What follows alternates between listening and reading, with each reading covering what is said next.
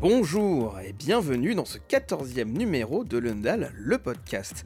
Comme cela arrive parfois, la saison 2022-2023 n'a pas été une saison de révolution du côté de l'habillage télé, puisque nous avons vu et entendu dans les précédents épisodes les nouveaux habillages de TF1, d'M6, de France 5, des épisodes à retrouver sur toutes vos applications de podcast, ainsi que sur notre chaîne YouTube. Si du côté des autres chaînes, pour l'instant, rien n'a bougé, faute de révolution, place aux évolutions. Nous sommes le 7 juin 2023, au jour où nous enregistrons, et nous sommes, comme à l'accoutumée, accompagnés de Valentin. Bonjour Valentin. Bonjour Bastien, bonjour à tous. De François Loïc. Salut Bastien. Ainsi que d'Antoine. Bonsoir, bonsoir à toutes et tous. Et donc, après les brèves et une interview de Nils Castillon sur le générique de Rebelle sur France 5, et eh ben de mon côté, ce sera 50 nuances de grès au programme.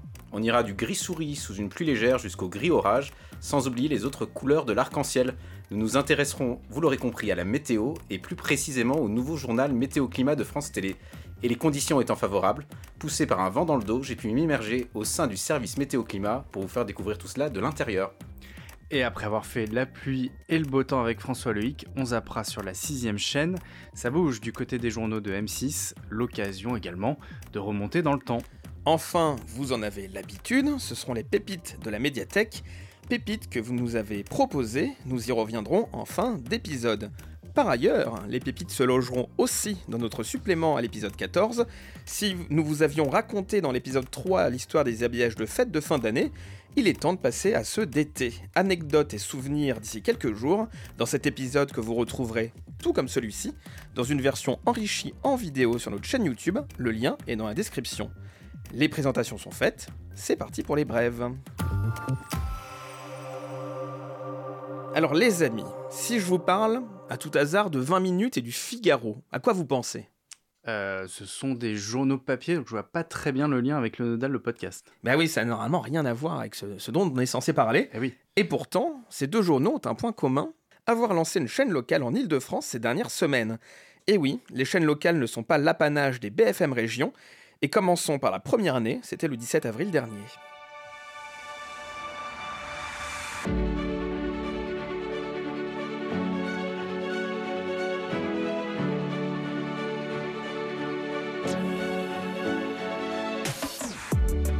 Il s'agit du Figaro TV Île-de-France, mais le Figaro n'est en réalité pas novice dans le domaine, puisque cela fait plusieurs années que, le journal réalise des émissions pour la partie vidéo de son site web, le Figaro Live.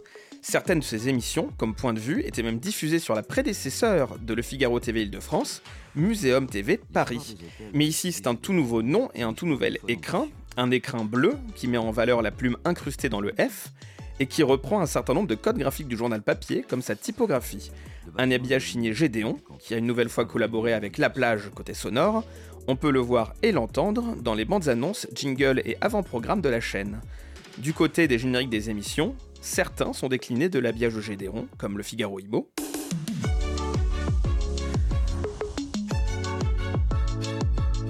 Mais pour la plupart, c'est Kevin Ebuterne, responsable des productions graphiques au Figaro Live et motion designer du Figaro TV, qui les a réalisés. Ceci s'éloigne de l'identité conçue par Gédéon, mais reste en phase avec l'identité du journal papier et se décline, comme les différents génériques du Club Figaro et ici celui du Club Culture.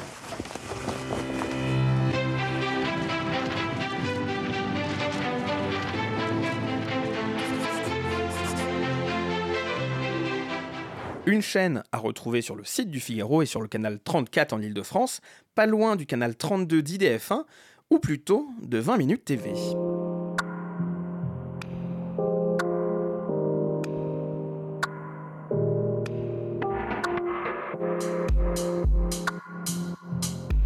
Cette chaîne est toujours détenue par Jean-Luc Azoulay, certaines de ses productions y sont toujours diffusées, mais celui-ci devient minoritaire dans l'actionnariat. C'est en effet le groupe Rossel qui détient majoritairement la chaîne dorénavant, un groupe qui détient aussi 50% du journal papier 20 minutes. Ce n'est pas un groupe novice là encore, puisque le groupe détient aussi la chaîne locale WEO, adossée notamment à la Voix du Nord et au Courrier Picard. Ici, aucun marqueur de l'identité papier n'est conservé, hormis le vin emblématique de la marque. Le bleu du logo est beaucoup plus pop et associé à du jaune et à un triangle au coin arrondi dans les jingles et dans les bandes annonces de la chaîne. Les noms des rendez-vous sont similaires à ceux d'Ouéo. Salut les Hauts-de-France devient Salut l'Île-de-France, À ne pas confondre avec Bonjour l'Île-de-France, diffusé sur BFM Paris, j'espère que vous suivez.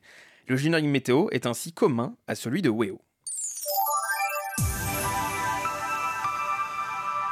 En bref, si le Figaro et 20 minutes ont la même ambition, devenir une marque de référence sur la TNT francilienne, puis peut-être s'étendre à d'autres régions, elles n'ont pour l'instant ni les mêmes moyens, ni la même finition les journaux qui s'emparent des médias, que ce soit numérique ou télévision, c'est pas vraiment une nouveauté, Valentin. Non, ça fait euh, quelques années que les, journaux ont commencé à penser leur identité en vidéo, euh, notamment sur le digital, comme tu le disais. On peut parler du travail de Le Monde, notamment, qui fait un travail assez exceptionnel sur leur chaîne YouTube.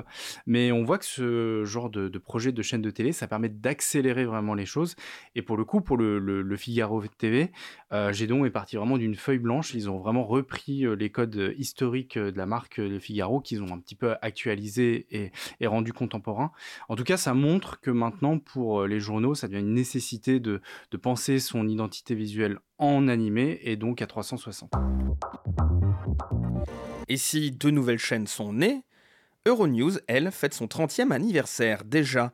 Alors par l'annonce de la suppression de 200 emplois du côté de Lyon, mais aussi, ironiquement et presque simultanément, par un nouvel habillage et un nouveau logo.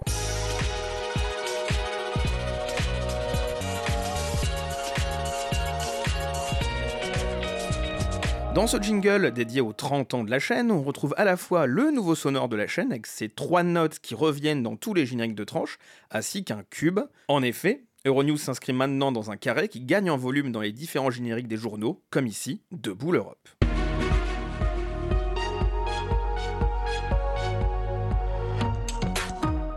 Ces génériques sont globalement identiques entre toutes les tranches, mis à part une variation de sonore et un cadre d'une couleur différente, jaune, bleu, violet ou orange. On retrouve aussi ce cube dans tous les génériques, notamment ceux des magazines, comme Bruxelles Je t'aime, ou ainsi dans les jingle pubs.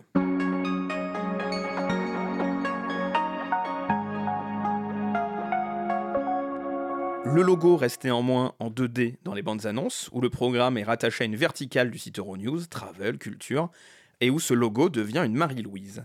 Plusieurs choses tranchent avec l'habillage d'une chaîne info classique.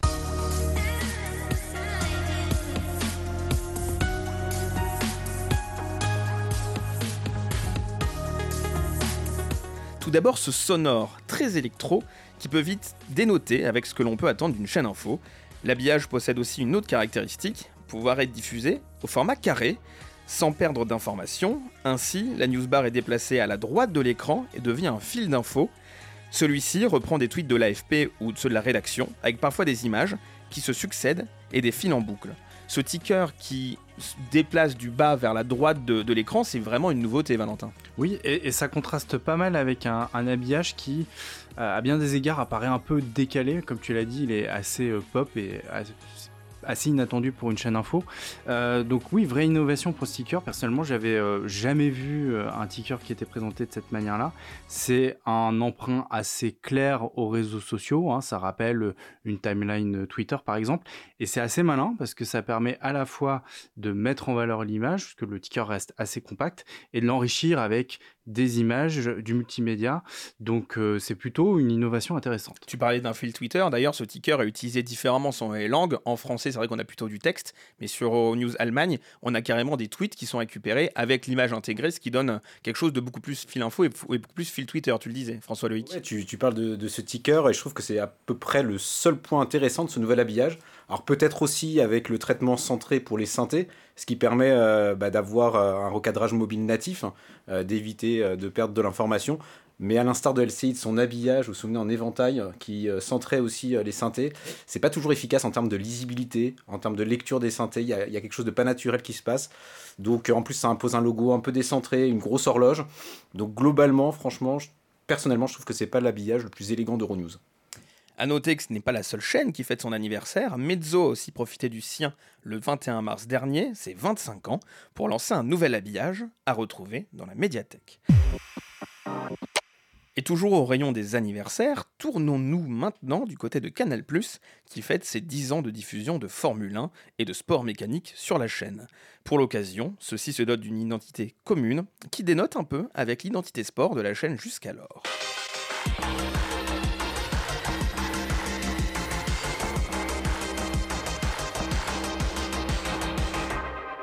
Conçu par D8, alors pas la chaîne, mais un studio écossais, ceux-ci cherchent à représenter un effet Doppler. Sur un fond noir, les motos en bleu et les monoplaces en rouge, métallisées, se reflètent, se découpent en lamelles, deviennent abstraites et font ressentir une sensation de vitesse.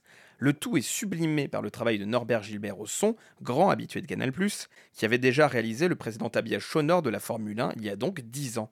Les deux thèmes, celui de la moto que l'on vient d'entendre et celui dans la Formule 1, sont similaires mais suffisamment distinguables.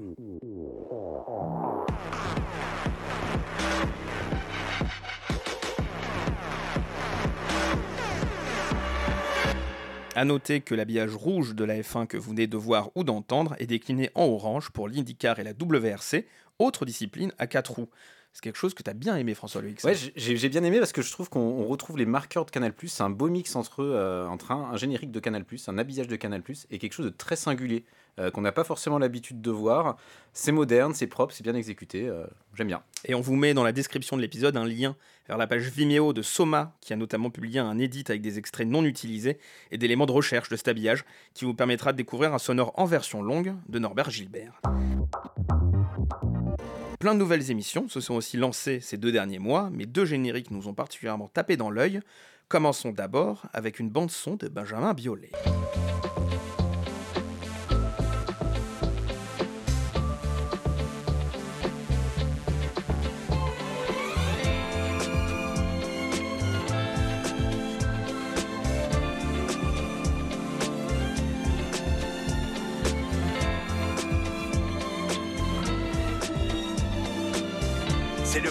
De Beau Geste et c'est du cinéma. La bande originale est déjà tout un film et elle est signée Benjamin Biolay. Beau geste, ça aurait pu être le coup droit d'Alcaraz sur la terre de Roland Garros, mais on parle donc ici de cinéma. Et quoi de mieux pour l'évoquer de l'illustrer par les plus beaux génériques du 7e art, les typos emblématiques des affiches, et à l'instar d'un plus clair ou d'un culture pub, ce générique se permet même de parodier les logos de THX ou d'IMAX pour notamment mettre en valeur la production de Black Dynamite. C'est l'agence Off Market qui nous a conçu ce bijou pour tous les amateurs de grand écran. François Louis, toi, tu es un amateur de grand écran. je suis un amateur et je trouve que directement, on sait de quoi on parle. Alors, même si le titre, il n'est pas forcément euh, évident ou parlant au premier abord, clairement, quand on voit le générique, on, sait qu'on va parler de cinéma et euh, de plein de cinémas différents parce qu'on retrouve des affiches de, différentes euh, catégories, de différents types de films. honnêtement, c'est très, très, très, très léché. Ouais. Je rajoute un trait ou pas? Très quali? Ouais. Ouais, ouais, ouais. Franchement, on sort des codes un peu habituels des émissions de cinéma où on retrouve le projecteur, l'écran, la bobine de film ou les effets de lumière. Euh, et puis en faisant de l'émission le film euh, décliné en affiche dans son générique, on arrive à rendre statutaire l'émission. C'est une sorte de mise en abîme. Euh, je trouve, du, de, l'émission qui n'avait pas forcément eu une grosse promo. et donc, voilà, on a réussi à l'événementialiser et, bravo pour ça. Ce générique, c'est un hommage à des artistes. Et un hommage, c'est aussi ce que promet l'agence Motion Palace avec le générique de la case Rebelle, case documentaire dédiée à ceux qui ont, je cite, l'art de bousculer.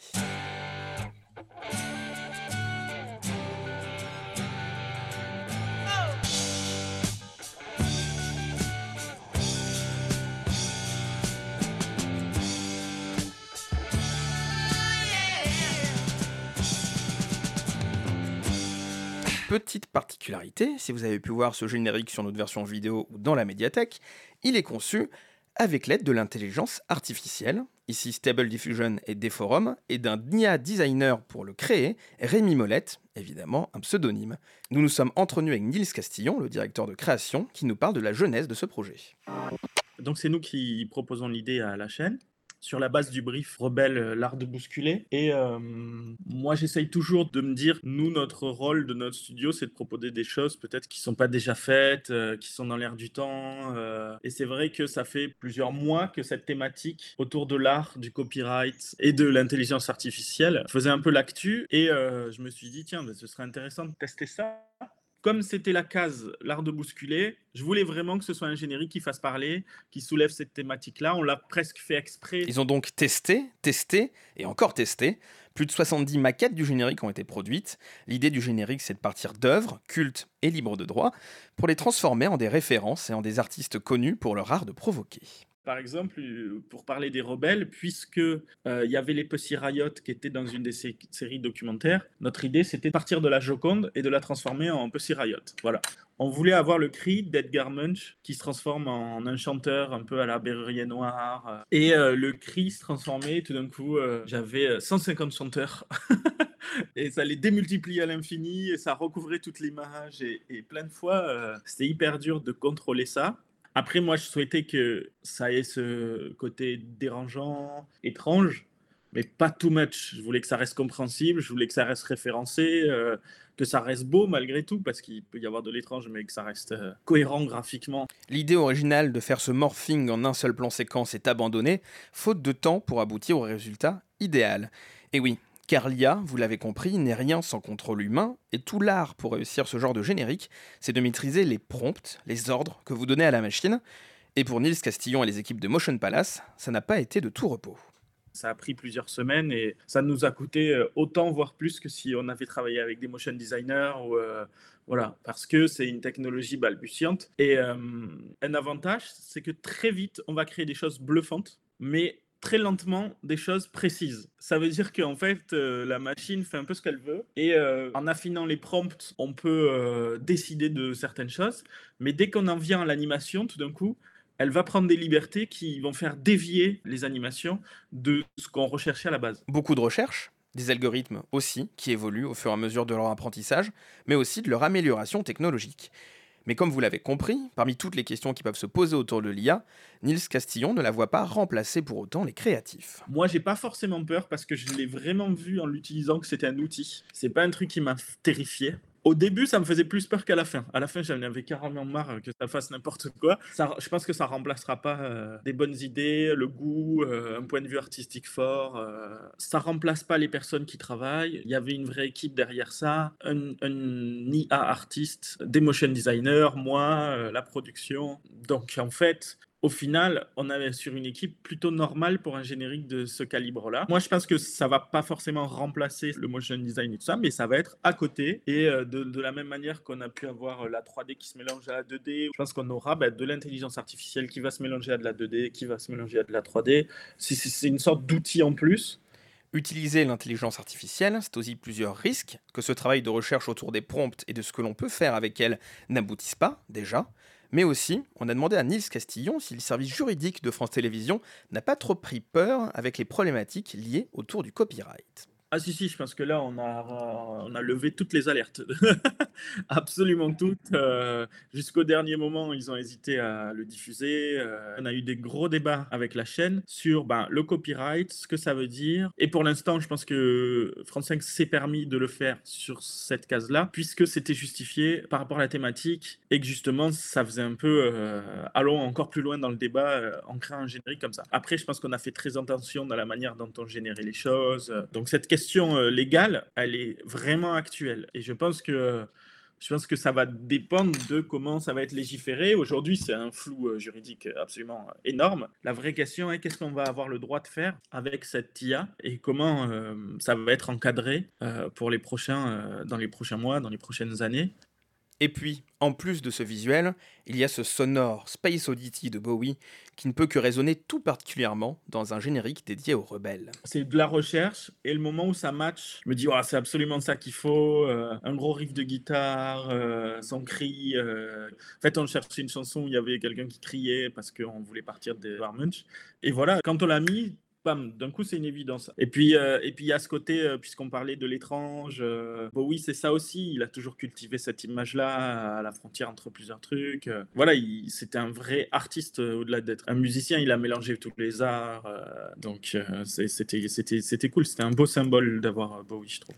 Un grand merci à Nils Castillon d'avoir répondu à nos questions, comme vous avez pu l'entendre, à distance.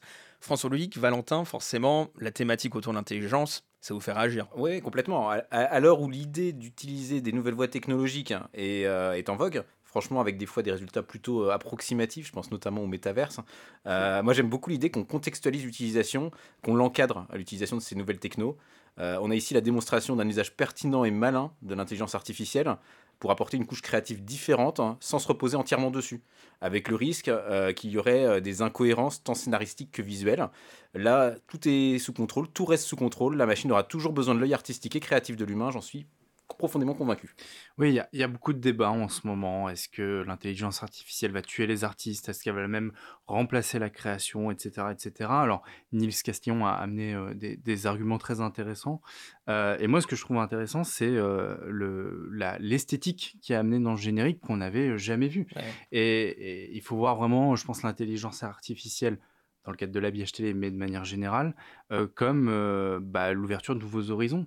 Et c'est assez fou de voir dans le générique cette image tremblotante, un peu aléatoire, avec euh, cette instabilité, ces petites, ces petites glissades comme ça dans, l'image. C'est très intéressant. Peut-être qu'un être humain sans intelligence artificielle n'aurait pas réussi à le faire. Il faut voir l'intelligence artificielle comme un outil, un outil innovant qui va révolutionner la création et donc euh, notamment l'habillage télé. Et on en a parlé aussi un peu avec Nice Castillon, alors il, a bien répondu, mais sur l'utilisation de l'IA dans d'autres types de projets, c'est vrai qu'il nous a dit que potentiellement, lui, pour l'instant, il le voyait comme des moodboards. Donc c'est vraiment cette étape d'inspiration, de quel style on va pouvoir s'inspirer. Et donc on va pouvoir générer son propre moodboard qui va derrière pouvoir donner un, autre process de création, là, plus traditionnel, mais à partir de, de quelque chose qui va être généré par l'IA. Et à noter aussi pêle-mêle dans l'actu de ces derniers mois,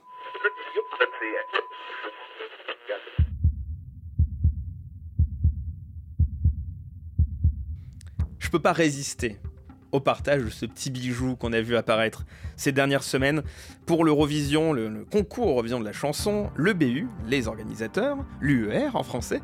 Euh, ils ont créé un compte à rebours avant, diffusé avant les premières YouTube.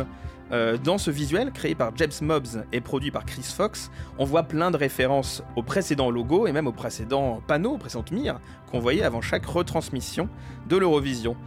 Et pour le sonore, c'est Voyager, les candidats australiens de cette année, qui ont remixé le cultissime Tedeum de Marc-Antoine Charpentier. Alors évidemment, ils pouvaient pas le dire avant que c'était eux, parce que sinon tout le monde aurait voté pour eux évidemment. Et ils auraient gagné l'Eurovision. Et comment on fait s'ils sont en Australie euh, Mais ils l'ont dévoilé depuis. On a euh, la version euh, sur la chaîne YouTube de Voyager. On a une version aussi des coulisses de l'Eurovision sur la chaîne YouTube du concours. Et ce sonore magnifique. Un bel hommage, hein, vraiment. C'est trop bien.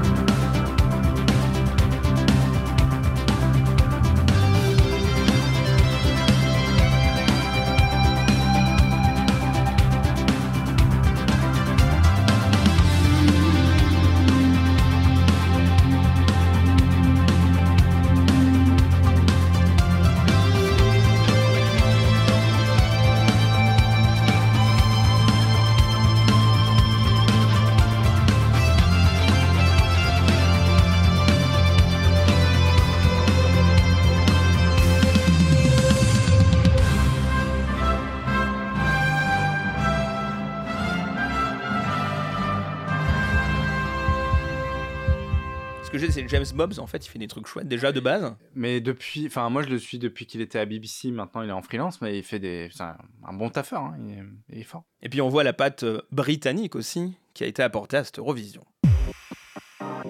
À noter aussi des nouveaux jingles sur France 5, des jingles longs, euh, qui ont été aussi réalisés par Motion Palace et par Nice Castillon, que nous avons entendu tout à l'heure. À noter toujours la remise des prix du Promax Europe qui a été effectuée ces dernières semaines.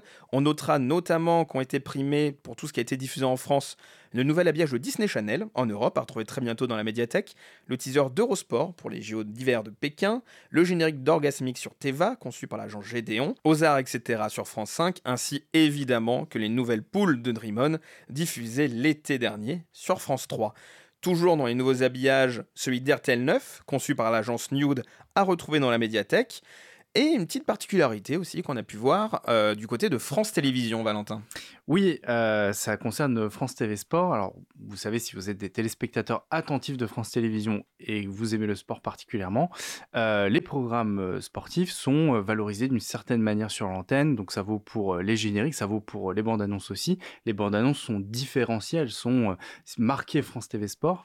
et tout ça est un peu en train de changer, c'est-à-dire qu'on a vu que cette marque France TV Sport s'effaçait un petit peu, notamment dans les fameuses bandes annonces. Maintenant, c'était la marque France TV tout court, j'ai envie de dire, qui est, mise en avant. Vous savez, c'est le logo avec le point TV euh, multicolore qui en fait correspond à la marque plateforme.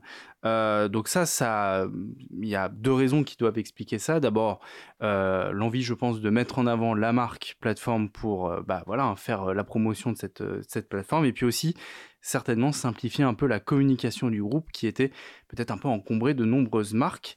néanmoins, cette marque France TV Sport, elle devrait rester dans les génériques qui euh, ouvriront euh, les retransmissions sportives. Oui, parce que Philippe Deleuve a notamment fait un tweet pour réagir. On s'était étonné sur, sur Twitter de, de cet état de fait. Il nous disait que oui, la marque France TV Sport allait quand même rester pour cadrer ces retransmissions-là. on l'a plus dans les jingle pubs.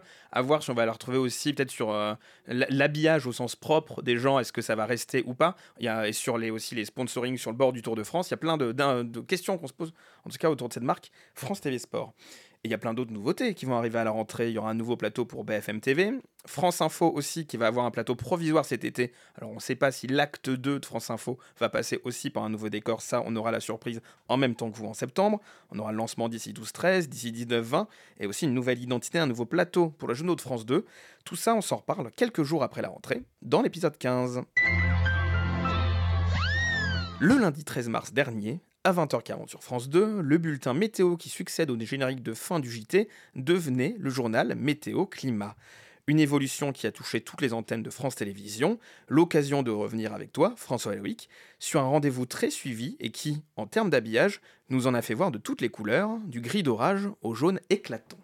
Et si on commençait par une petite devinette? À votre avis, quel temps faisait-il le 18 décembre 1946 Froid. Allez, je vous aide. Ciel nuageux sur l'ensemble du pays, Vent modéré de secteur nord-est, température stationnaire, gelée généralisée sauf sur les côtes abritées du Cotentin, de la Bretagne et de la Côte d'Azur. Ces prévisions, ce sont celles qui étaient annoncées par un certain Paul Douchy, euh, prévisionniste de ce que l'on appelle encore la météorologie nationale, l'ancêtre de Météo France.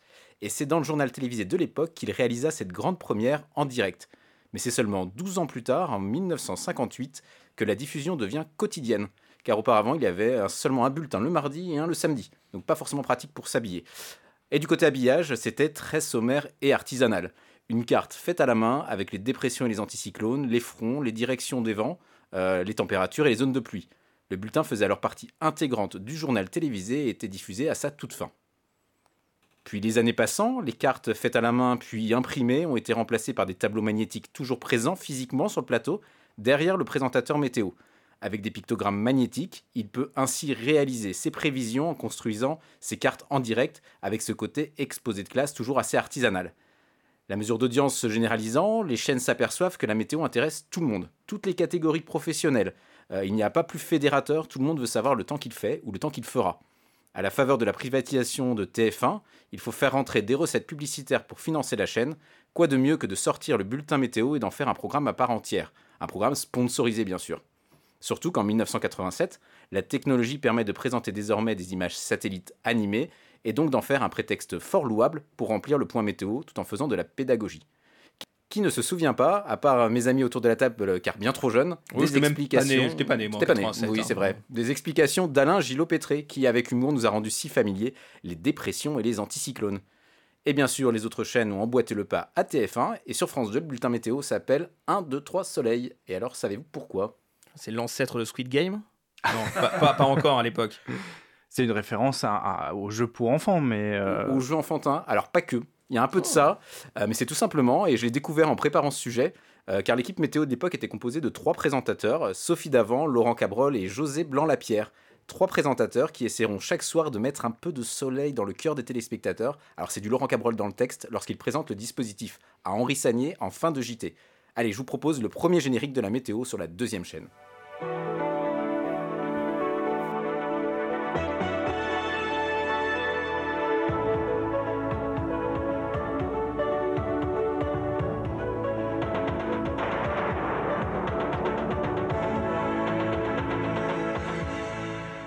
En 1992, Antenne 2 devient France 2, le générique évolue pour s'accorder avec la charte graphique proposée par Gédéon, division verticale de l'écran, nouveau sonore remplaçant le sonore plutôt enfantin de 1, 2, 3 soleil. Ça donnait ça.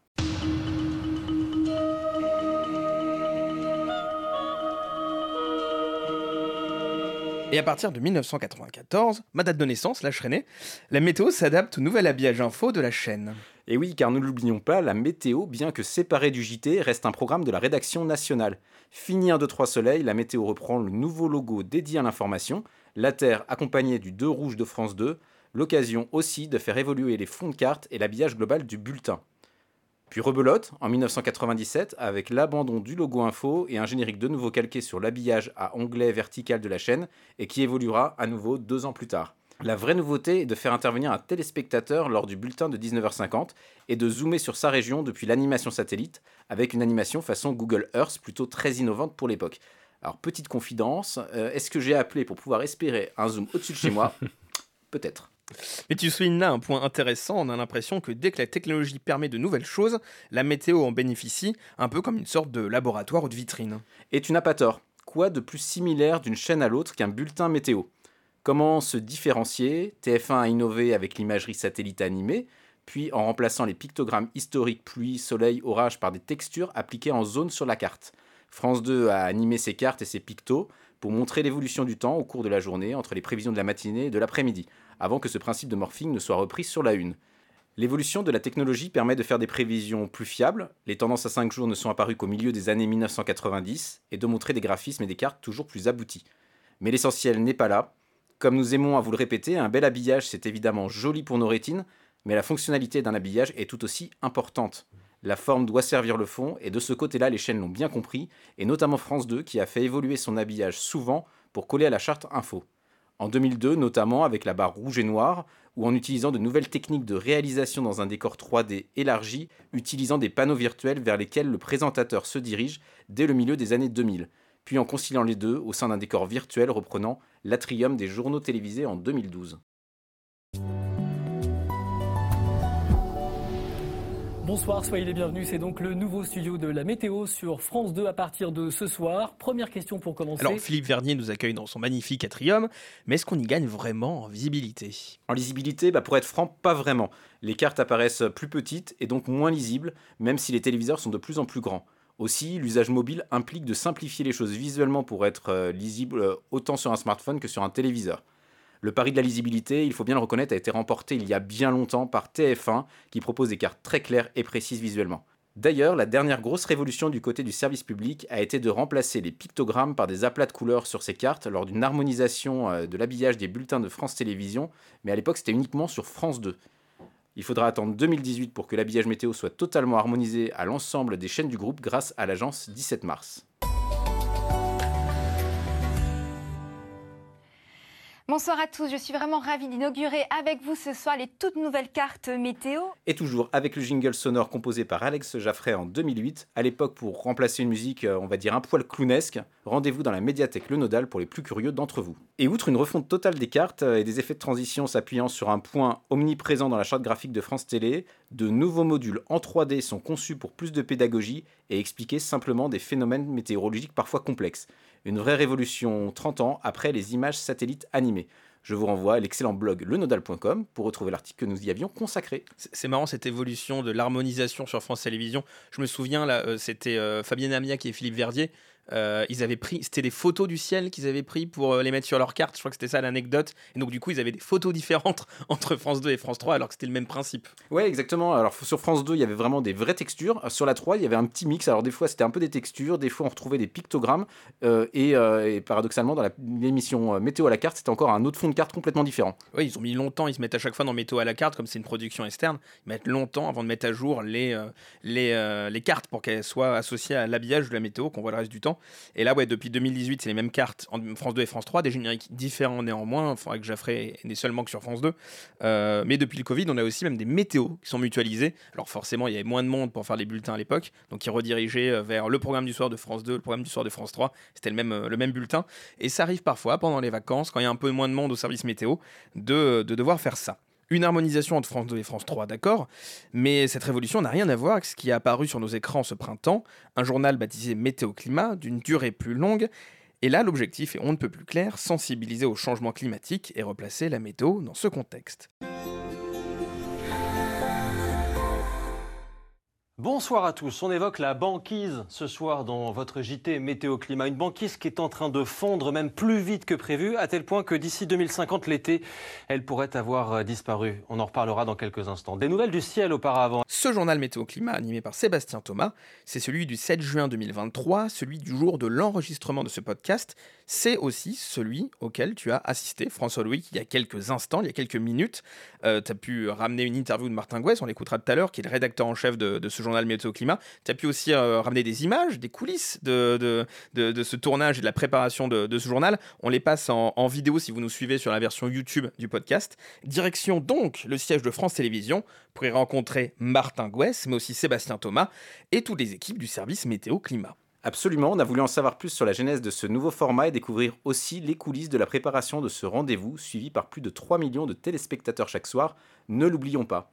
Donc je suis arrivé à France Télévisions, euh, j'ai rejoint aussitôt le, service euh, météo climat euh, et il y avait deux bureaux. Dans chacun des bureaux, il y avait d'un côté Sébastien Thomas qui préparait le bulletin, le journal, parce qu'on ne doit plus dire bulletin, le journal météo climat pour France 3. Et puis dans l'autre, Myriam Sera qui préparait celui pour France 2. Et je me suis plus particulièrement entretenu avec Sébastien Thomas. On a vu ensemble comment il préparait la partie proprement parlée du bulletin météo, puisque dans ce journal météo climat, un peu sanctuarisé d'une certaine façon, il y a le bulletin météo classique qui reste euh, assez identique avec ce que l'on connaît, puisque l'objectif n'est euh, pas du tout de, euh, de bousculer, de déboussoler le téléspectateur sur un rendez-vous qui est, qui est très bien ancré depuis, depuis des années, un, exercice qui est complètement cadré. Et donc, euh, il m'a montré comment il plaçait les différents éléments préparés par les, les, prévisionnistes avec lesquels France Télévisions travaille, des prévisionnistes euh, qui sont directement au siège de France Télévisions et qui vont réaliser un certain nombre de fonds de cartes euh, qui vont présenter les tendances du temps, qui vont présenter les températures, qui vont présenter également les masses d'air, et une sorte de bibliothèque quotidienne est réalisée à ce moment-là, et Sébastien Thomas ou les différents présentateurs météo vont aller piocher, les placer dans une sorte de chemin de fer, une sorte de conducteur visuel dans leur logiciel directement. Donc, du coup, ils ne constituent plus les cartes, c'est du coup ces météorologistes de Weather Manufacture qui vont les concevoir pour eux, contrairement à ce qui se passait depuis les, il y a quelques années maintenant. Exactement, à l'époque, quand j'avais déjà pu voir les coulisses de la météo, c'était le présentateur météo directement qui ouvrait un fond de carte vierge et qui allait placer en fonction des prévisions reçues à l'époque par Météo France, c'était par fax, euh, avec des pictogrammes très pixelisés, et donc il fallait recréer la carte à côté, et euh, avec des pictogrammes qui étaient placés par le présentateur. Ce qui faisait que d'un présentateur à l'autre, il pouvait y avoir des variations,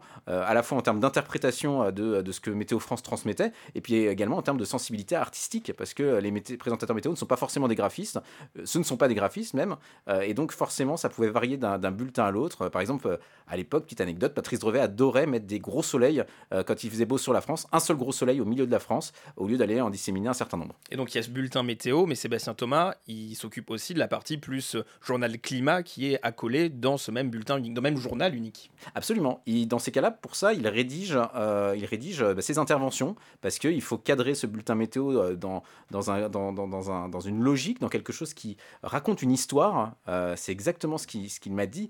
Euh, il y a un début, un milieu, une fin, et il faut que ça s'enchaîne de façon logique. Et donc, il va rédiger un papier qu'il va ensuite euh, mémoriser très rapidement, puisque Sébastien Thomas n'utilise pas de prompteur, contrairement à d'autres présentateurs météo sur France Télévisions. Et donc, il va le mémoriser pour ensuite le dérouler à l'antenne lors de l'enregistrement. Et donc, ça, c'est la préparation. On est en milieu d'après-midi.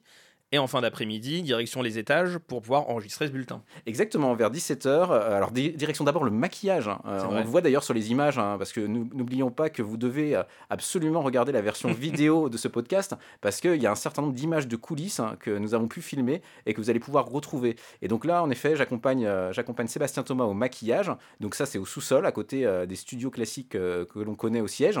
Et ensuite, on remonte euh, au troisième étage pour aller au studio dédié à la météo un studio entièrement sur fond vert. Et dans ce studio, après quelques répétitions techniques, Sébastien Thomas va dérouler en plan séquence complètement son bulletin météo, sachant qu'il faut tenir exactement un temps qui est fourni par la, la direction d'antenne. euh, et par le conducteur antenne. Euh, on sait à la seconde près euh, le temps que doit durer le journal météo-climat. Il faut absolument réaliser ce plan en une seule prise et tenir la durée allouée par l'antenne. On se souvient des adieux de Fabienne Amiac qui avait été coupée à la fin parce que malheureusement elle avait débordé dans son émotion. Exactement.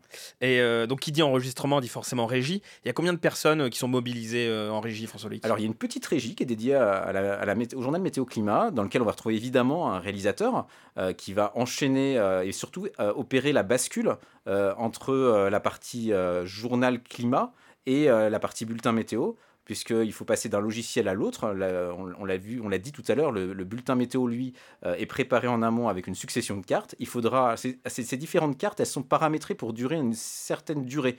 Euh, par exemple, le morphing entre euh, les prévisions du matin et les prévisions de l'après-midi va être calculé par Sébastien Thomas en fonction de ce qu'il a à raconter. Et ces cartes se mettent sur pause à la fin de, de cette durée, et c'est ensuite le réalisateur qui va enchaîner sur la carte suivante.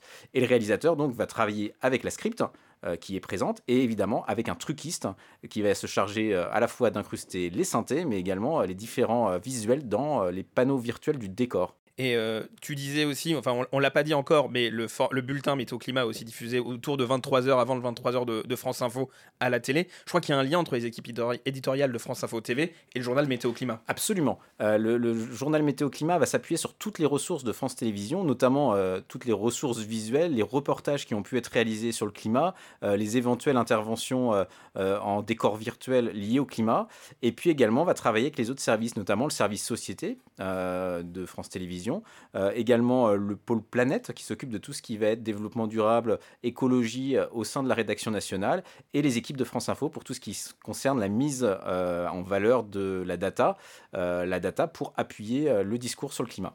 Et pour aller plus loin sur les volontés éditoriales et les choix artistiques, tu l'as dit tout à l'heure, tu as pu t'entretenir avec Martin Gouès, le rédacteur en chef du journal Météo Climat. Je propose qu'on écoute ce qu'il a pu te dire. Et je vous retrouve depuis la maison France Télévisions dans le 15e arrondissement de Paris nous venons de finir d'enregistrer les journaux météo-climat du soir pour France 2, France 3 et France Info. Nous remontons de la régie et je suis en compagnie de Martin Gouès, rédacteur en chef de ce nouveau rendez-vous.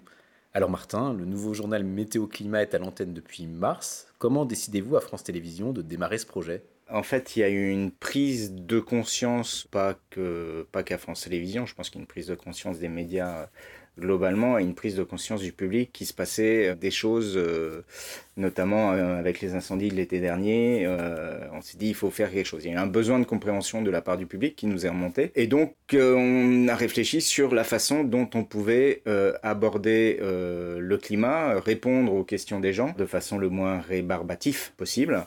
Donc on a commencé à travailler à la fin de l'année, vers le mois de décembre, et euh, ça a été mis, ça a été très très rapide puisque effectivement c'était à l'antenne euh, deux mois et demi après, euh, au mois de mars. Ce nouveau rendez-vous s'inscrit dans un studio virtuel inédit. Qu'est-ce qui vous a guidé vers ce choix? On a regardé ce qui se faisait ailleurs, notamment à l'étranger. Que ce soit pour le studio ou que ce soit pour la ligne éditoriale, on s'est dit que ce que faisait Sky News avec le Daily Climate Show, c'était pas mal. C'est un studio virtuel dans lequel il y a des des, tableaux, comme nous on a un tableau de bord, euh, ils ont euh, des, compteurs et euh, on s'est dit que c'était une bonne idée. On s'est dit on veut un studio qui ne soit qu'à nous, qui ne soit que pour la météo et le climat, et avec quand même des espaces séparés puisque le l'idée de la météo c'est pas le climat et le climat et le climat c'est pas de la météo il y en a c'est la photo il y en a et l'autre c'est le film on essaie de remettre d'expliquer comment on arrive à l'un grâce grâce au film. Donc c'est pour ça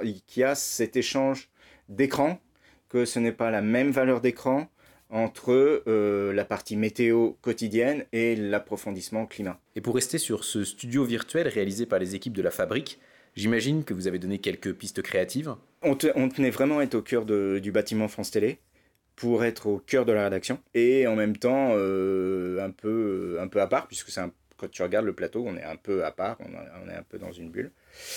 Et on, a travaillé, euh, on est allé très très vite sur cette euh, plateforme virtuelle. Et après, ça a été juste des petits ajustements qui nous semblaient pas logiques euh, sur, sur le décor. C'était un arbre à droite, un arbre à gauche, retirer des piliers qui n'avaient aucun sens à cet endroit-là, la texture du bois, voilà.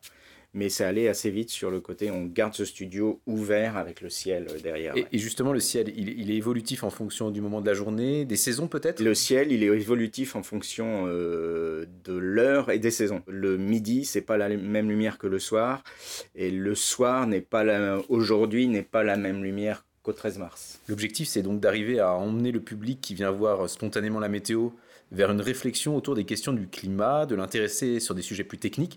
Comment faites-vous pour articuler ces deux thématiques? Tout notre travail éditorial, c'est de trouver la cheville entre les deux. C'est-à-dire qu'on peut se dire que euh, on va faire un sujet climatique euh, en, en, prenant euh, un peu d'avance et on se dit mardi on va faire les oiseaux disparaissent et finalement il y a de l'actu. Par exemple aujourd'hui il y a, eu l'actu sur l'étude de Nature sur la disparition de la, banquise. Donc on bouscule le conducteur, on regarde ce qu'on a en éléments, on regarde ce qu'on peut faire avec nos, nos références scientifiques.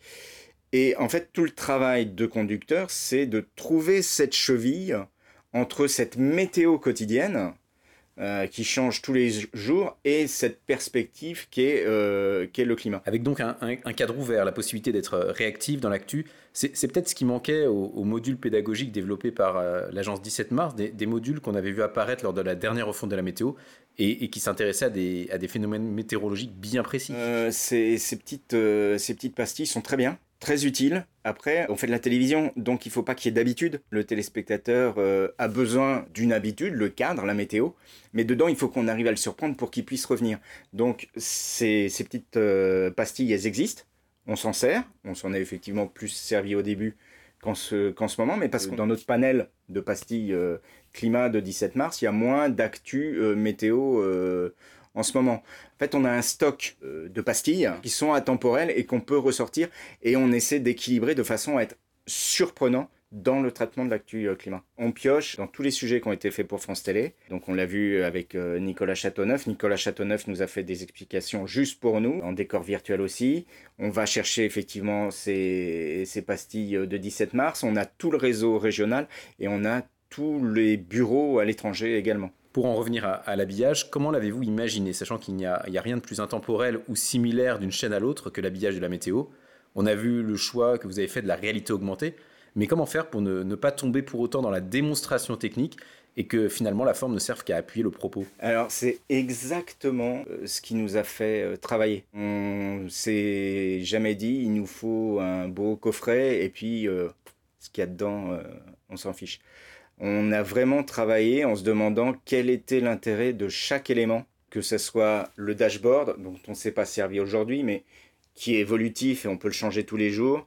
On a 30 villes en France, on a la température en France, on a le nombre de jours plus chaud que, les références. Ça, on peut le changer tous les jours et on le change quasiment tous les jours.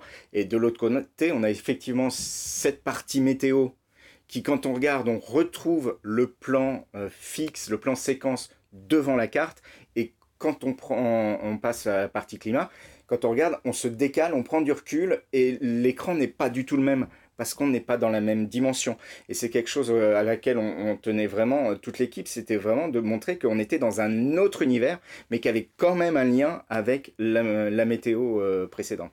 Ça, a donc été un choix dès le départ que la météo se déroule en plein écran? En, en, fait, la météo, c'est le programme le plus vieux de la télévision française. Donc, on n'allait pas tout bouleverser d'un programme installé depuis aussi longtemps. Donc, on a gardé, j'allais dire, les bonnes habitudes de la météo et on a rajouté ce qui est en train de devenir de bonnes habitudes du climat. Et, concernant cette nouvelle réalisation, ça nécessite un peu d'entraînement, j'imagine On a fait une semaine de test avant le, le 13 mars en affinant, en voyant si effectivement nos choix étaient les bons. Tableau de bord, le dashboard, on a vu qu'il fallait qu'on le fasse évoluer très très vite parce que on allait vite tourner en rond, donc euh, on l'a vite transformé. Donc, donc vous adaptez aux retours critiques qui ont pu être faits. On a plein de choses à améliorer. Je veux dire, le, le programme est vraiment améliorable euh, et heureusement, c'est pas parfait. Je crois qu'on va retoucher un petit peu le décor, le, le studio. Euh, il faut qu'on revoie tout ce qui est euh, template de chiffres du jour, d'interviews de spécialistes. Donc il y a des trucs comme ça qu'il faut qu'on affine et qu'on va affiner dans, dans les mois qui viennent. Ouais. Le programme, il est vraiment vivant. On s'est dit, il faut qu'on ait un programme, les gens se posent des questions, faut pas qu'on traîne. Faut pas qu'on traîne et faut pas qu'on en fasse, qu'on ne fasse du climat que dans les JT. Il faut qu'on ait un espace climat. Donc c'est pour ça qu'on est allé vite. et en disant on met l'antenne et on va le faire évoluer. Et on a déjà apporté des, nouveautés et on va continuer à en apporter. Merci beaucoup Martin d'avoir abordé avec nous pour le Nodal la question des choix artistiques qui ont abouti à ce nouveau journal Météo-Climat un journal que l'on retrouve tous les jours sur les antennes de France Télévisions. Merci beaucoup François Ligue pour tout cet entretien, pour toutes ces coulisses, toutes ces images que vous avez pu voir sur la version YouTube.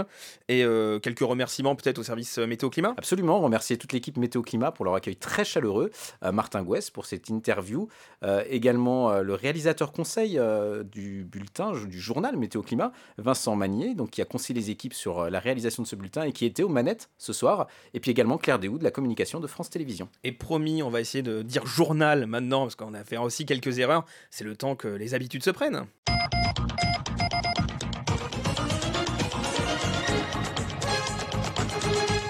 Et en parlant de journal, en avril, M6 faisait évoluer le décor et l'habillage du 1245 et du 1945, des nouveautés qui s'inscrivent dans une histoire longue de 36 ans. Et plus précisément, l'histoire d'une chaîne qui a toujours cherché à avoir une longueur d'avance dans le traitement de l'information. Alors vous qui aviez écouté notre rétrospective consacrée à l'habillage de M6, c'était dans l'épisode 6, vous vous souvenez peut-être qu'à l'origine, derrière le projet de la sixième chaîne, il y avait notamment la CLT, un groupe luxembourgeois, alors propriétaire de la radio RTL en France et de la chaîne RTL Télévision au Luxembourg. Dans les années 80, la promesse d'une expansion du paysage audiovisuel français se fait jour et la CLT lorgne sur une fréquence. Pour mettre toutes les chances de son côté, elle invite dès 1986 une partie du personnel de RTL Télévision à venir s'installer à Paris, au 22 rue Bayard, le siège historique de RTL. Dans ces locaux, on aménage un minuscule studio d'où sera produit chaque soir le journal de la chaîne luxembourgeoise. La CLT décroche la timbale en 1987 et gagne la sixième fréquence l'aventure de M6 commence et la chaîne récupère le petit studio et une partie des équipes de RTL pour la fabrication de ses journaux. À ses débuts, M6 veut faire comme les grands, elle propose chaque jour deux JT de 20 minutes, l'un à 12h45, l'autre à 19h30. Le décor de ces journaux est encore assez impersonnel, le présentateur est installé dans une salle au mur beige, encadré de deux colonnes rouges, on croit distinguer derrière lui la régie à travers une baie vitrée. Et nous arrivons en septembre 1987, la chaîne a six mois d'existence et elle traverse des débuts bien difficiles. M6 doit composer avec des moyens limités et une audience famélique pas franchement aidée par le faible nombre d'émetteurs qui relaient ses émissions. Ses dirigeants cherchent à relancer la chaîne, son succès, ils le savent, tiendra aussi à son image Étienne Robial dote alors la chaîne d'un nouvel habillage et dessine son logo devenu emblématique. Ce sera un coup de génie. Ce travail sur l'identité visuelle de la 6 va trouver une continuité dans la réalisation des journaux et heureux hasard des circonstances, la radicalité formelle d'Étienne Robial s'avère idéale pour une chaîne aux moyens encore limités. Le présentateur apparaît ainsi sur un fond blanc immaculé, sans autre élément de décor autour de lui, exiguïté du studio oblige, la caméra est proche du présentateur, ce qui implique de le cadrer au niveau des épaules, un gros plan qui aurait pu être malheureux, mais qui, au contraire, crée un effet de proximité à l'image qu'on avait encore rarement vu dans un JT.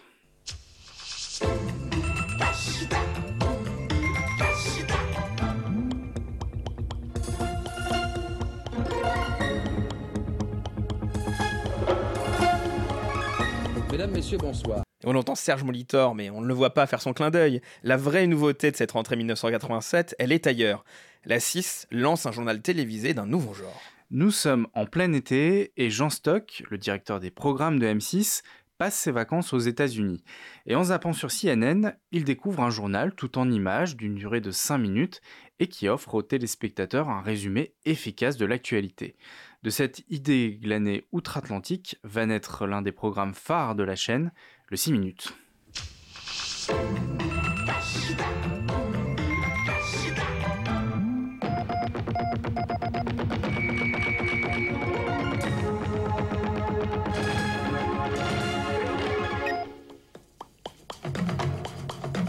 Ce 6 minutes tiendra davantage du jeu de mots que de la réalité puisque le programme dure en moyenne une dizaine de minutes. Toujours est-il que ce mini-journal, où l'image prime sur l'incarnation, avec un rythme et un ton singulier, apparaît comme une contre-programmation idéale face aux traditionnels journaux de 20 heures. Il sera d'ailleurs judicieusement programmé juste avant eux.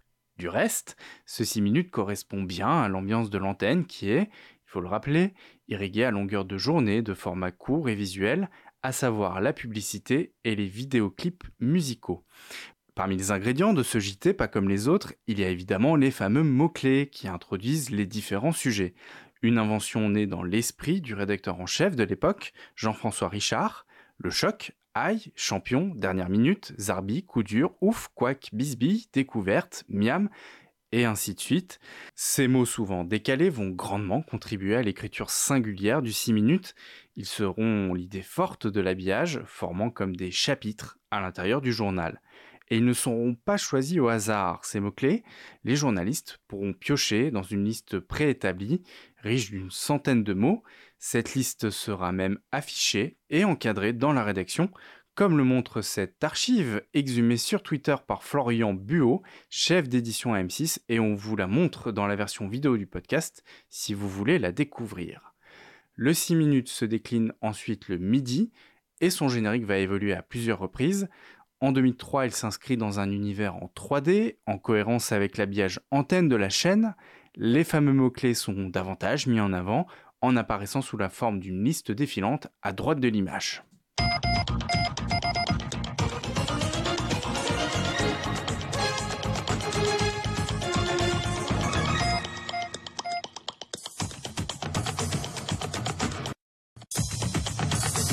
Alors, alors, on peut faire la devinette rituelle.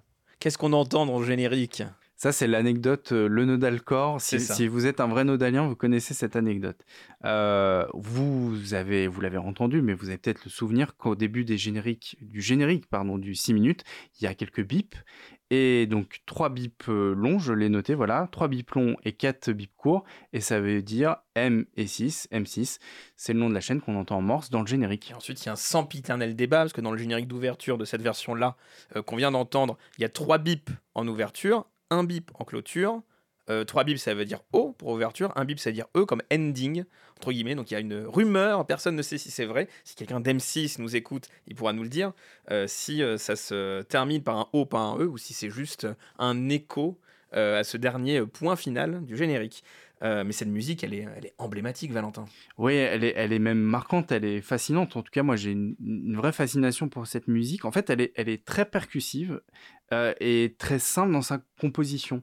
En fait, c'est un cas d'école euh, d'un générique qui montre qu'on n'a pas besoin de sortir les muscles pour euh, marquer les esprits et qu'un un, générique d'une simplicité extrême, un thème musical d'une simplicité euh, euh, comme, comme on peut l'entendre, ben ça peut suffire pour marquer les esprits. Et ça correspond bien, faut le noter, à l'état d'esprit de M6 à l'époque, qui est la petite chaîne qui monte, qui joue la contre-programmation et qui joue la simplicité face au thème majestueux et grandiloquent des autres chaînes. Et puis on, on, va revenir un peu en arrière, on va revenir en 94, mais il y a, y a ce rendez-vous d'information là.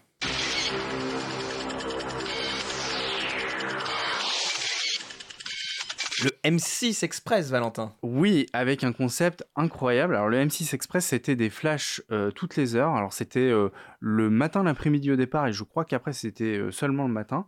mais voilà, c'est un, un, générique toutes les heures en télévision. C'est assez inédit pour l'époque. C'est un emprunt assez clair à la radio, et ça préfigure les chaînes info qui vont apparaître quelques années plus tard. LCI, le début d'LCI, c'est 94, hein, on, on, se le rappelle. C'est un peu après le journal permanent de la 5, mais c'est vrai que c'est dans cette mouvance d'avoir des rendez-vous fixe le matin. Il y avait Télématin évidemment sur Antenne 2 euh, qui a ça aussi. Oui, c'est vrai que la 5 avait pas mal innové aussi ouais. dans le domaine de l'information. La 5 était une des nouvelles entrantes aussi de l'époque avec, euh, avec la 6. Euh, donc un générique assez singulier, vous l'avez entendu, avec des bruits d'appareils photo.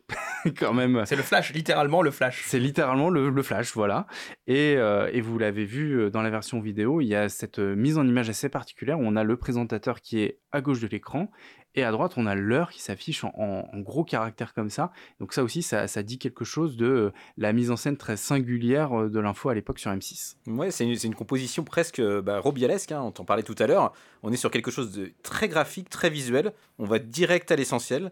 Euh, le présentateur vous parle droit dans les yeux, avec complicité ou même euh, complètement complice, quand Serge Molitor conclut notamment ses flashs, tu le disais aussi, avec son célèbre clin d'œil. Et puis Étienne Robial a donné une anecdote sur ce journal-là et sur le, journal qu'il y, avait, qui avait avant aussi, dans des entretiens avec, euh, avec Antoine Guillot, qui sont retrouvés en livre aux éditions B42 et dans À Voix Nue sur le, sur le site de, Radio France sur France Culture.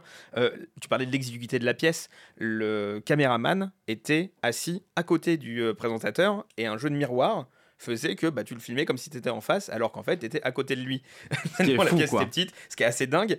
Euh, et il expliquait aussi, Étienne Robial, qu'il y avait que des hommes, parce qu'on parle de Serge Monitor, mais il y avait aussi Eric Poré qui animait ce rendez-vous-là. Euh, c'était que des hommes parce que euh, bah, fallait moins de maquillage. Il disait on s'en fiche qu'un homme ait un poil de nez qui dépasse, alors qu'une femme, faut qu'elle soit forcément joliment apprêtée, surtout à cette époque-là à la télévision. et pour revenir aux 6 minutes, il y a un reportage dans Télé Dimanche qui a été diffusé, qui est sur la chaîne de Top Générique. On vous met le lien en description parce qu'il revient justement sur la jeunesse du 6 minutes et sur comment était fabriqué ce rendez-vous phare, qui était aussi un rendez-vous qui était en région, parce que France M6 avait aussi des chaînes locales, des rendez-vous en, région qui ont disparu, parce qu'on ouvre à présent là un nouveau chapitre de l'histoire d'M6, celui d'une chaîne qui passe à l'âge adulte. Longtemps, M6 a été la petite chaîne qui monte, on le disait, adepte de la contre-programmation, quand elle n'avait pas les moyens de s'aligner sur ses concurrentes. Changement de cap tout en 2006, le paysage audiovisuel est passé de 6 à 13 chaînes gratuites, et M6 veut s'affirmer comme la tête de pont d'un grand groupe audiovisuel. Son président, Nicolas de Tavernost, se persuade que M6 doit se doter d'un journal incarné pour faire jeu égal avec les autres grandes chaînes.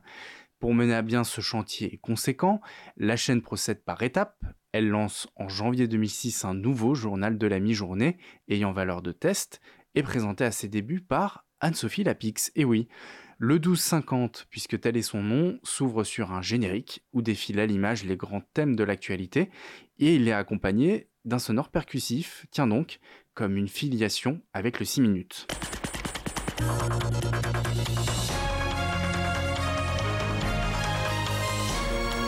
La mise en scène des plateaux de ce 1250 se veut très graphique. La présentatrice apparaît assise derrière un large bureau blanc. Les images de l'actualité occupent tout l'arrière-plan, appuyées par des titres en gros caractères. Il faudra attendre encore trois ans, le 7 septembre 2009, pour voir apparaître le 1945, le nouveau et tant attendu journal du soir. Celui-ci s'ouvre sur un générique inédit.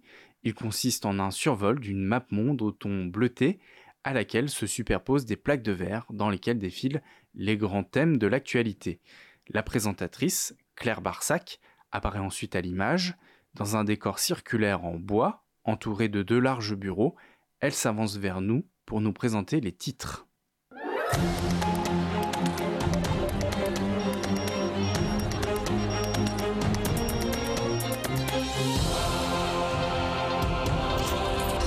Bonsoir, je suis heureuse de vous retrouver pour ce 1945. Je vous propose tout de suite les titres de ce lundi 7 septembre.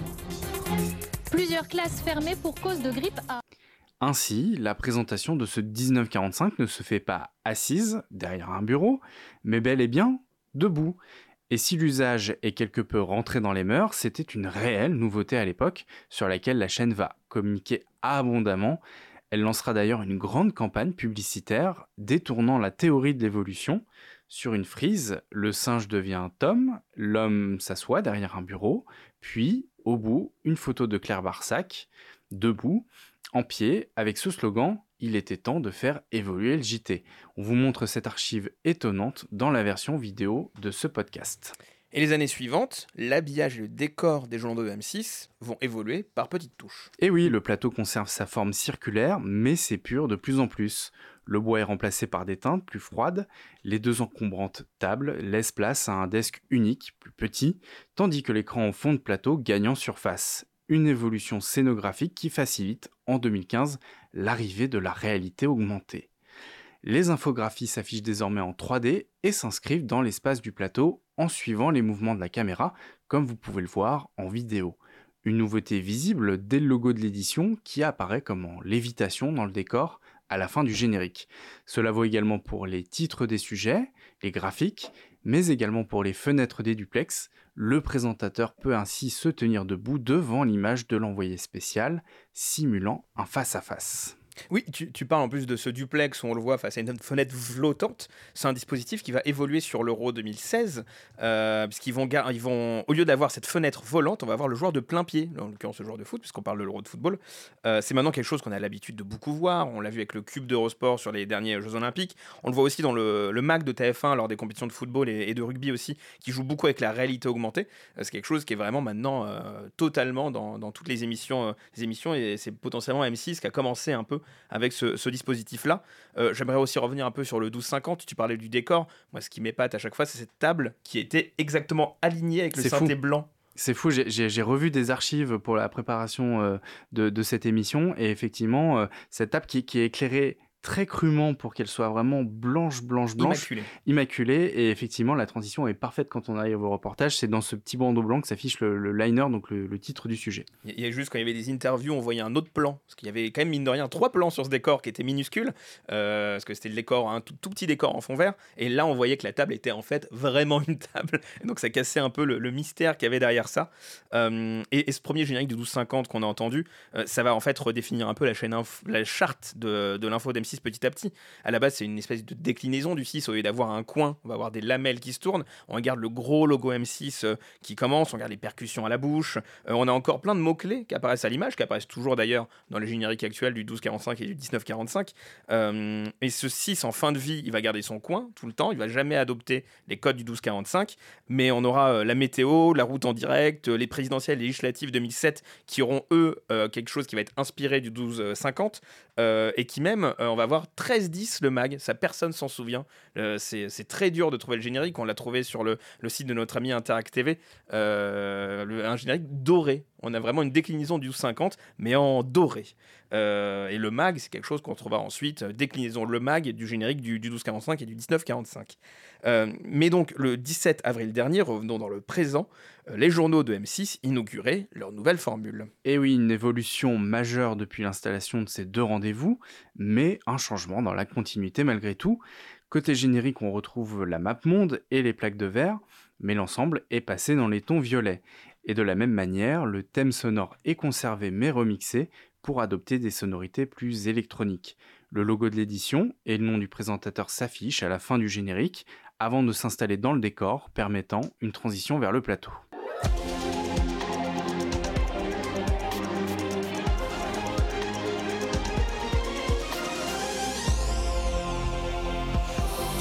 Bonsoir et bienvenue à tous sur le tout nouveau plateau du 1945 lundi 17 avril. Voici les titres. Emmanuel Macron va parler aux Français à 20h et ça sera à suivre dans ce journal. Mais sera-t-il entendu trois jours après avoir promulgué la loi? À l'intérieur du JT, c'est l'ensemble de l'habillage qui a été retravaillé. Les synthés s'animent dans un effet de dégradé, amenant plus de fluidité dans les transitions. De nouveaux jingles balisent les différentes rubriques du journal et permettent de thématiser les différents sujets diffusés en particulier dans l'édition de la mi-journée.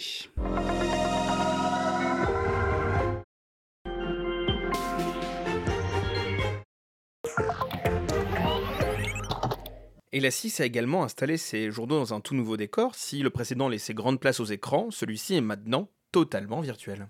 Vous le découvrez si vous regardez la version vidéo de ce podcast. Le présentateur prend place dans un vaste espace tout en lignes et en courbes, dans les tons blancs et violets. Deux percées, à gauche et à droite, laissent deviner une ouverture vers l'extérieur. En installant ces journaux sur un plateau virtuel, la chaîne mise sur une scénographie plus immersive et modulable. La régie peut tout aussi bien déployer d'immenses fresques derrière le journaliste pour illustrer un sujet, afficher à côté de lui un graphique en volume, ou l'intégrer dans une scène animée en trois dimensions, une, immersion permise par la technologie Unreal Engine, venue du monde du jeu vidéo et déjà éprouvée sur de nombreux plateaux virtuels. Cette nouvelle formule écrit pour le moment le dernier chapitre de la saga de l'info sur M6, que ce soit dans les formats éditoriaux, la scénographie ou l'utilisation des technologies, la 6 s'est toujours voulu défricheuse, à l'avant-garde des pratiques et des usages, une façon de montrer la voie et de garder autant que possible longueur d'avance.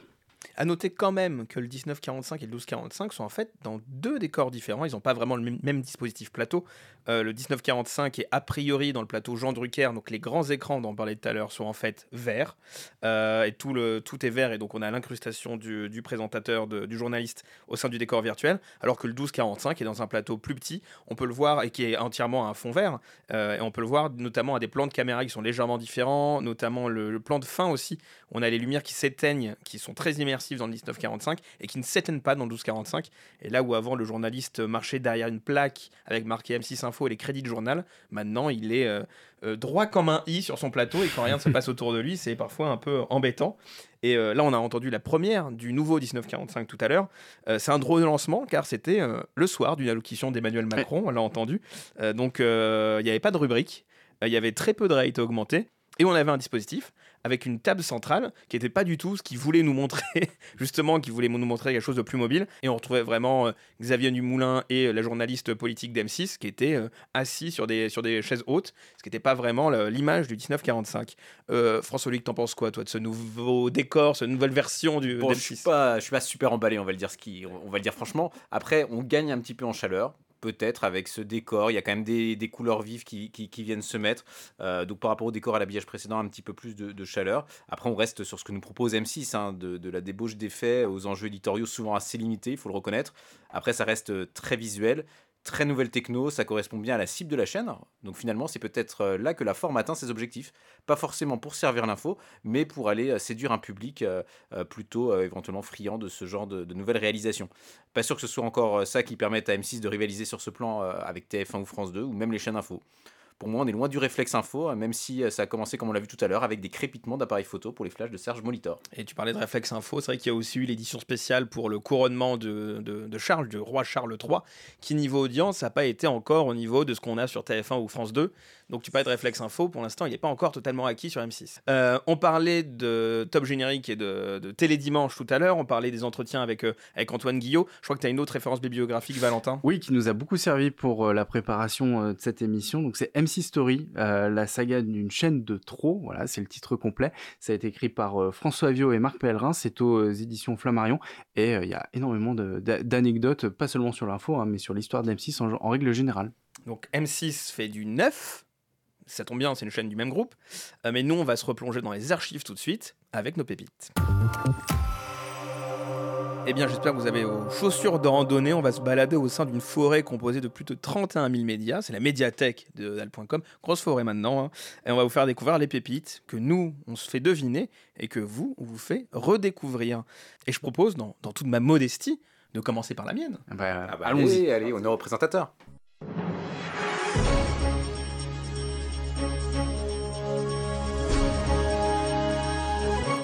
Notez que c'est la version sans la voix par-dessus. hein. Parce que sinon, il y avait le nom de la chaîne, ça aurait Oui, été trop simple. ça aurait été un peu embêtant. Mais après, je pense que vous l'avez quand même. Je pense qu'on l'a tous deviné en fait. Euronews, le journal. Vous Ah le ouais, faites ouais. bien. Oui, non, c'est Euronews le journal avec le, le grand habillage, avec les plaques qui se superposent. C'est presque du Robial, mais en 3D, c'est très bizarre. Euh, dit comme ça, ça n'a aucun sens, mais en fait, c'est un peu ça, c'est des gros Je, carrés. je vois ce que tu veux dire. vois ce que je veux cas. dire? Ouais, ouais, complètement. Et ouais, ce générique Euronews au journal, moi, il me rappelle les départs en vacances, que c'était au moment où France 3 était diffusé tôt le matin. Et quand tu pars en vacances, tu te lèves tôt le matin, et ce qu'il y a sur France 3, c'est Euronews. J'ai exactement le même souvenir. C'est incroyable. En fait, quand on était petit, on n'avait pas trop d'occasion de se lever si tôt. Et, ça. euh, et effectivement, moi, pour moi, c'est des, voyages en avion. C'est des euh, vite, vite, vite, faut se préparer. On prend la valise et tout. Et on regarde Euronews juste avant, ce qu'on faisait jamais. Bah non.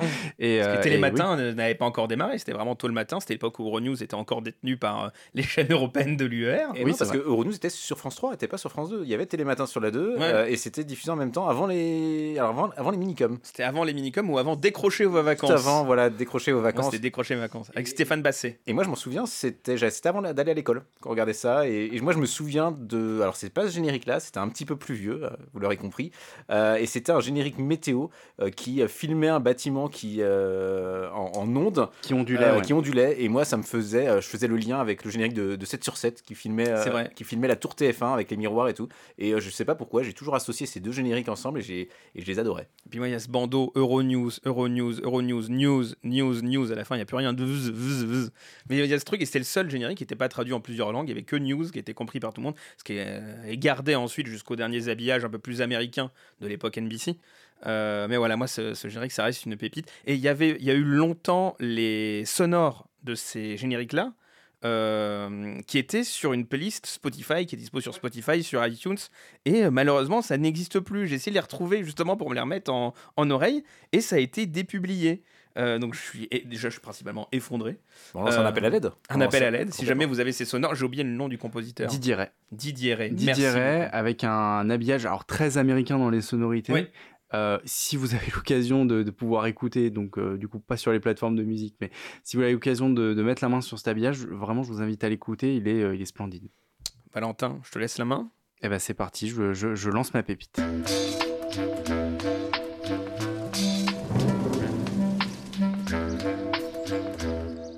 Je pense que vous pouvez deviner à peu près le programme. Je dirais que c'est la météo. Voilà, après ça vous laisse un champ quand même assez grand. beaucoup de pour- chaînes, hein. Ouais, quand même. Peut-être sur Canal Non. Non, ça pourrait être dans les sonorités. Ça me fait penser un peu ce ce côté saxophone à Paris Première. Non, non, non, pas du tout. Ah, bah je sais pas du tout. Moi, c'est vraiment genre Paris Première, les jingle pubs étaient un peu comme ça avec un saxophone un peu Oui. grave. hein. Mais non. Bah je sais pas du tout. An- An- Antoine, une idée peut-être Oui, je suis là. Bon, bonjour à tous. Moi j'aurais dit Arte, mais euh, ça fait très à l'habillage de la forêt. Alors, Arte. je- Euh, non, c'est pas Arte. Je vais vous donner un gros indice. C'était à peu près la chaîne qu'on a évoquée avant. M6 Non. Juste avant. Euronews? Euronews. C'est Euronews aussi? C'est Euronews. C'est la, même époque ou c'est juste euh, On est en 2008, donc on est, euh, en fait, c'est l'habillage qui a suivi. avec euh, le rond blanc Exactement, avec le rond blanc, l'habillage conçu par l'agence Fred et Farid à l'époque. Euh, cet habillage, c'était un, un choc total, parce que je vous rappelle qu'en 2008, c'est- on était euh, aux effets 3D, très démonstratifs, euh, et là, on, on découvre cet habillage extrêmement sobre, extrêmement épuré. Donc, euh, pour vous décrire, le logo, c'est un rond blanc avec écrit Euronews en dessous. L'habillage repose essentiellement sur des photos et des éléments graphiques en aplat euh, en blanc justement. Enfin voilà, c'est, on est sur une esthétique euh, extrêmement pure. D'ailleurs, c'était le, slogan de la chaîne. Euh, et j'ai choisi générique, évidemment, pour faire le lien entre Euronews qu'on évoquait et le très, très intéressant papier sur la météo que nous a proposé François Loïc. Un, un générique que je trouve tout en subtilité. C'est doux. Ça- on est dans la Watt. Voilà, ça, ça évoque bien la météo avec ce petit saxophone. Et un côté très méta, entre guillemets. Je vous invite à revoir la version vidéo si vous ne l'avez pas vue, parce qu'en fait, on voit des pictogrammes de la météo dans des mises en scène en prise de vue réelle. Donc en fait, on a un nuage en pictogramme qui se découvre derrière un vrai nuage. Et je trouve qu'il y a un, un bel hommage, un petit peu involontaire bien sûr, mais à euh, l'esthétique de la météo, à l'habillage, à euh, ces pictogrammes qui avant étaient des petits aimants qu'on mettait sur des cartes. Et, euh, et voilà, je trouvais le clin d'œil assez sympathique. Et un habillage alors très élégant d'Euronews. Oui, Pour oui. rebondir sur ce que je disais tout à l'heure. Parfois un peu trop sobre sur certains génériques, mais surtout qui a été monstrueusement charcuté euh, par la suite. Antoine. Après, il me semble que Fred et Farid, c'est une agence qu'on n'a pas l'habitude de voir en télé, qui est plus une agence de pub, vraiment Oui. pub, euh, pub pure et dure commerciale. Donc peut-être que c'est aussi pour ça que cet habillage dénotait un petit peu par rapport à d'autres. Et qu'il y avait un parti pris aussi radical, effectivement. euh, ouais, tout à fait. Antoine, tu es bien avec nous pour cet épisode. et par ailleurs, on va écouter ta pépite. Eh bah écoutez, la voici.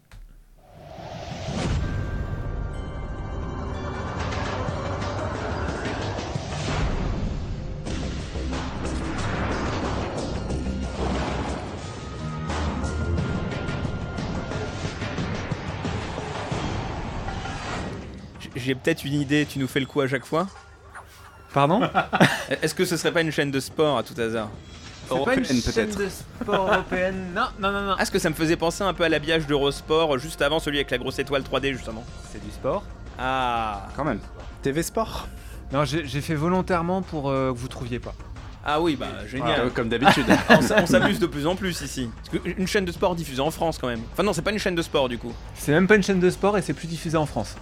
Ah oui. Ah ouais, non, ça devient, ça devient Il y avait trop une facile. vraie bonne ambiance dans ce podcast avant. Mais, euh, Ouais, non, C'est c'est plus diffusé en France parce qu'ils sont partis est-ce que, Ou est-ce que c'est parce qu'on a un... c'est pas Russia Today Non, c'est pas. C'est pas une chaîne qu'on a fermée, non, non, c'est euh, c'est RTBF Sat. Voilà. Oh, Donc, euh, vous fallait dire aller chercher. que. c'est- Eh ouais, non, mais pourquoi j'ai utilisé ce média aussi? C'est pour euh, vendre un petit peu la suite de ce podcast, le supplément. Eh oui. Euh, On va revenir sur les habillages d'été, on va revenir sur les habillages de sport, et ça, c'est le décrochage de la RTBF pour les Jeux Olympiques de Pékin. On est encore en 2008. Ah.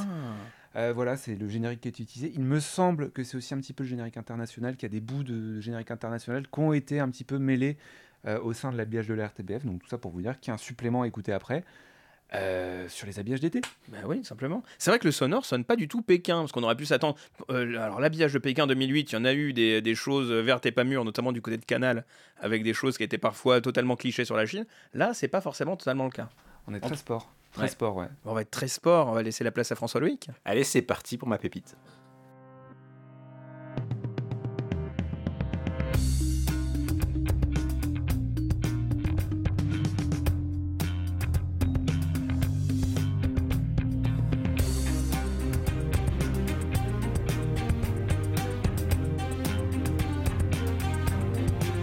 Alors, moi, j'ai pas la moindre idée. C'est vrai? Ah ouais, non, ça me dit rien du tout. La chaîne, déjà.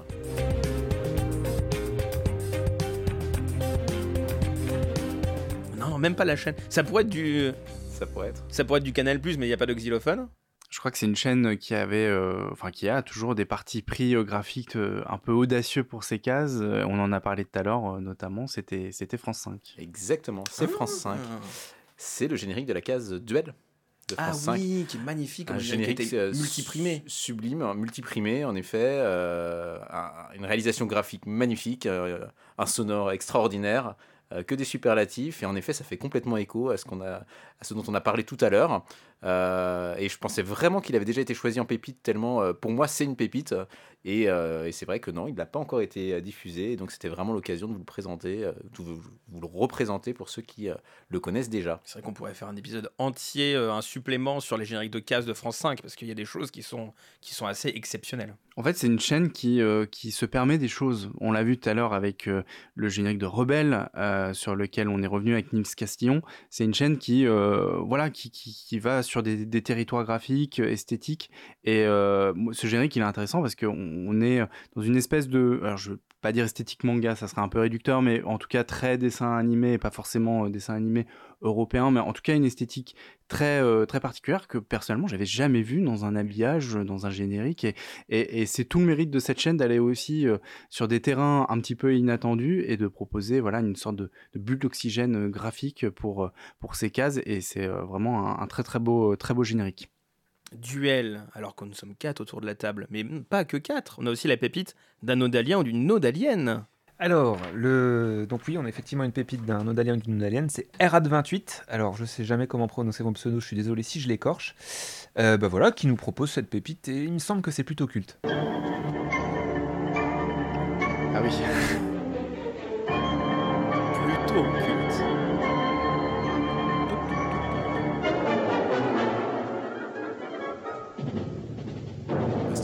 Chantonné pendant ce podcast Ça y est. J'espère que vous en avez bien tous et toutes profité. C'est, c'est- ça, c'est le, le générique du. La France a peur, j'ai envie de dire. c'est ça, exactement, c'est le générique donc, du journal. d'Antenne 2. Antenne 2, donc là, daté de 76. Euh, et c'est la version du samedi, si vous nous suivez sur euh, la version vidéo du podcast, avec donc cette typographie particulière pour indiquer euh, le jour de l'édition. Et qui dénote totalement avec le sonore, parce que la typographie fait très pop, Woodstock, etc. Alors qu'on est sur un sonore qui, lui, par contre, donne les, les chocottes, comme disent les jeunes. C'est vrai qu'il y a- une, une alliance de deux esthétiques. Alors clairement, le, le visuel est très inscrit dans euh, le côté psychédélique des années 70. On, on voit, on, on date le générique, mais, euh, mais le sonore, c'est comme si on avait euh, pris, le- on a ramené le côté solennel comme ça sur, pour introduire le journal. C'est assez particulier. Et donc un générique de JT daté avec le jour de la semaine aussi. Ça, c'est Ouais. quand même assez étonnant. Alors, on l'avait eu pour le, le soir 3 dans les années 90 à l'époque de Christine Ah oui, O'Krent. c'est vrai. Lundi soir, mardi soir, etc. C'est le générique parce que nous, on voit, on voit pas les médias, on les entend uniquement euh, à l'enregistrement, avec le point d'interrogation qui se transforme en deux. Exactement, C'est ça, avec exactement. Le logo de la chaîne, du coup, qui, euh, qui disparaît derrière la planète, qui, qui est un peu lié à cette époque-là au, au bonhomme de Folon. Oui, complètement. Oui, complètement. Eh bien, merci beaucoup, Erad28, pour cette pépite. Et on vous rappelle que vous pouvez à votre tour nous la proposer. Le lien est dans la description et sachez d'ailleurs que nous gardons toutes les précédentes propositions, mais n'hésitez surtout pas à en proposer de nouvelles. Eh bien, je crois qu'on a fait le tour. Enfin non, pas tout à fait. Déjà parce que vous pouvez nous retrouver évidemment sur le site lenodal.com, ses forums, sa médiathèque et son blog, ainsi que sur tous nos réseaux sociaux, mais surtout car nous allons nous retrouver d'ici quelques jours pour un supplément.